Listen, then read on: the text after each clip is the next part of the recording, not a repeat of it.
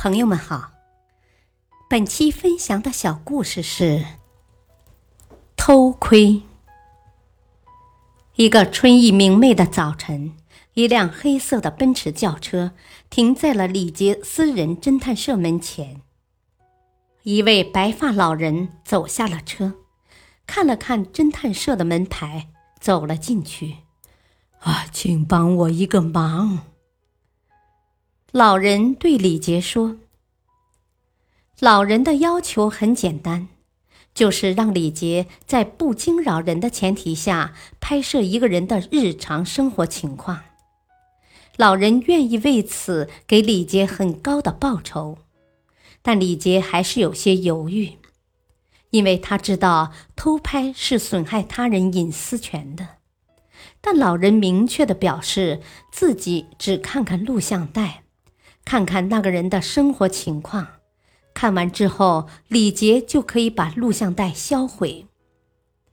既然这样，李杰也就同意了。第二天，李杰就找到了那个人，一个普通的阿姨。她清晨锻炼的情况，夜间休息的神情，她开心时的样子，沉默时的表情。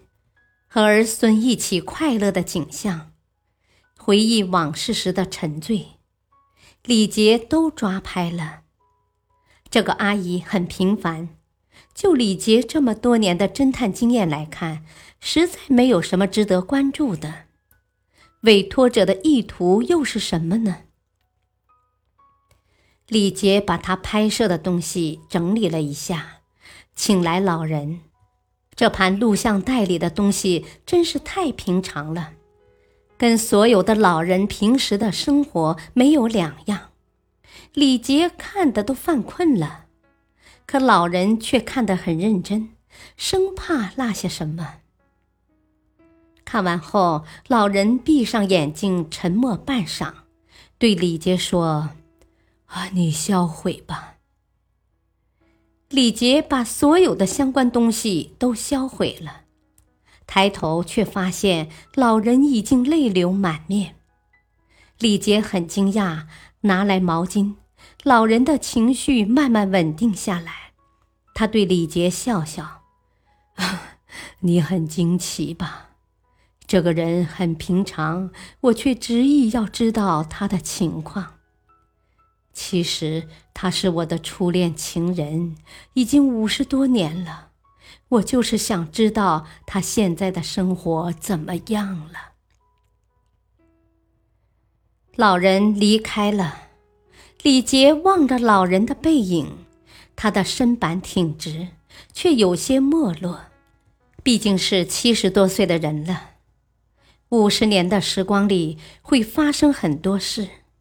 可以经历生老病死，却磨灭不了老人心中的初恋。大道理，多么朴实的爱，只要知道他好就足够了。其实很多时候，我们觉得自己爱的不幸，不过是我们渴求的太多。感谢收听，再会。